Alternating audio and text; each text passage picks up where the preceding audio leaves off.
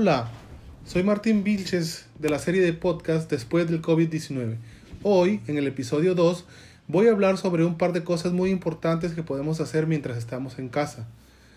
¿Puedes recordar la frase correcta que hablamos en el episodio 1 para la práctica de mantenerse a salvo manteniendo una distancia segura de otras personas y evitar así la propagación del virus? Muy bien, sí, fue distanciamiento social. Ok, entonces aquí tenemos que estamos atrapados en casa practicando distanciamiento social con mucho más tiempo en nuestras manos. ¿Qué debemos hacer para pasar el tiempo?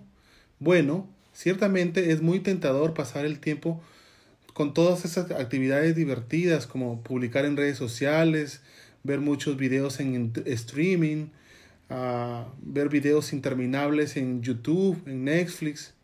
Pero estas cosas no son muy saludables. Si las haces demasiado, ya que pueden aumentar tu ansiedad y porque son actividades pasivas.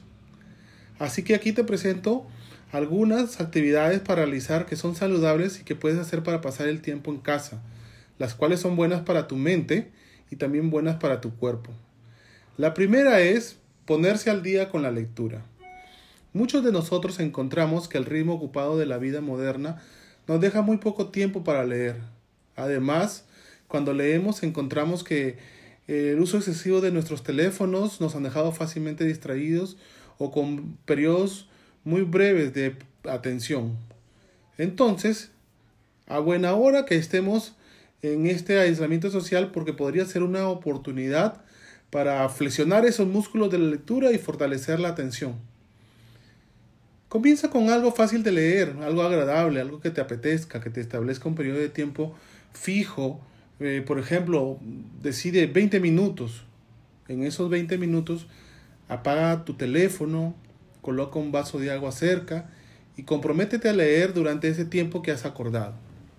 Al principio puede parecerte difícil, pero perdónate a ti mismo si tu mente divaga y, y así va a ser más fácil. Pronto te darás cuenta que estarás leyendo periodos más largos de tiempo y también material mucho más desafiante. Ok, el segundo paso es que debemos tener o determinar la importancia de establecer límites con nuestros dispositivos digitales en este momento. Yo sé que es tentador permanecer pegado a la cobertura de las noticias sobre COVID-19, pero tomar un descanso de nuestras pantallas es clave para nuestro bienestar mental y también para reducir nuestros niveles de estrés. Esta cobertura de la pandemia de COVID-19 19 se ha apoderado de las noticias, del Internet, de las redes sociales, y a medida que va pasando el día puede ser cada vez más difícil tomar un descanso de la ansiedad y del miedo también que llenan estas pantallas con nosotros. Hablamos mucho sobre la importancia de establecer estos límites con los dispositivos para poder priorizar nuestro bienestar mental durante este tiempo de distanciamiento social y mantener esos límites cada vez es más importante que nunca. Aquí te dejo algunos consejos que pueden resultarte útiles para poder limitar ese uso de las pantallas. Primero, adopta una rutina matutina sin pantallas. ¿Qué quiere decir esto? Toma la decisión de no consultar las noticias, los correos electrónicos, las redes sociales a primera hora de la mañana.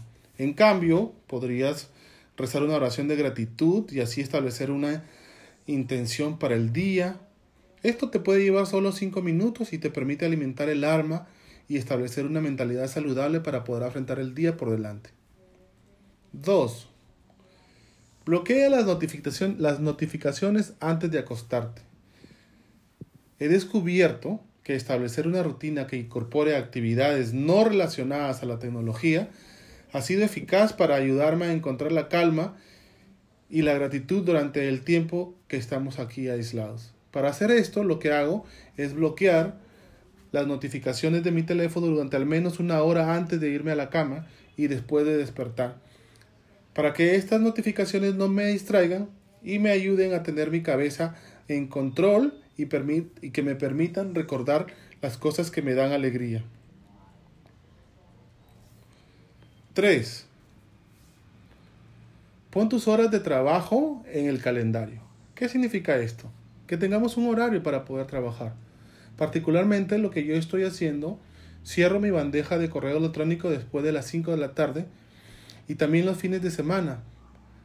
Porque de esta manera eh, ya no estoy leyendo correos después de esa hora, entonces va descansando, voy descansando.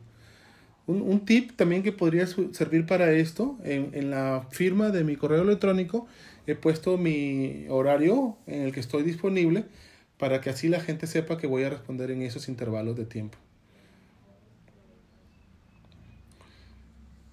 4. Ve las noticias puntualmente. ¿Qué significa esto? Puedes asignar entre 45 y 60 minutos cada mañana para el consumo de noticias. Si bien es cierto, es importante estar informado, ya que estas noticias me permiten mantener una actitud positiva, no sentirme abrumado por todo lo que sucede en el mundo. También dedico al menos una hora todos los días para trabajar en mis, pasatiempos que no tengan ninguna relación con tecnología. Por ejemplo, a mí me gusta particularmente la caligrafía o el bricolaje, que son estos trabajos manuales de carpintería o de electricidad ah, a nivel no profesional, obviamente, que hace cualquier persona como una afición para arreglar o amoblar cualquier cosa y decorar su casa. 5. Toma una siesta por la tarde. Me he dado cuenta también en estas cuatro semanas de cuarentena que el tomarse un tiempo para hacer una siesta corta por la tarde hace una diferencia entre mi perspectiva y la relación con la tecnología. Me ayuda a desintoxicarme de las pantallas durante un periodo de tiempo. 6. Conéctate con las personas que te rodean. Durante este tiempo, las horas felices virtuales las reuniones grupales y las sesiones de asesoramiento en línea con los clientes han reemplazado nuestras interacciones cara a cara. Si tienes la suerte de estar en casa con otras personas, creo que es importante también tomarse un tiempo para, para ese espacio personal, ¿no? Y que permita una, una reflexión privada, algo que también permita ah, sacar tiempo para hacer cosas juntos, ¿no? Puede ser cocinar, comer juntos, crear nuevos recuerdos. 7. Toma un curso en línea que te entusiasme. En este momento, nosotros estamos distanciados socialmente, pero eso no nos impide de poder disfrutar de alguna sesión o una clase magistral de tantas universidades que en la actualidad están ofreciendo eh, muy buenos cursos en línea y eh, estoy seguro que encontrarás algún tema que te interese.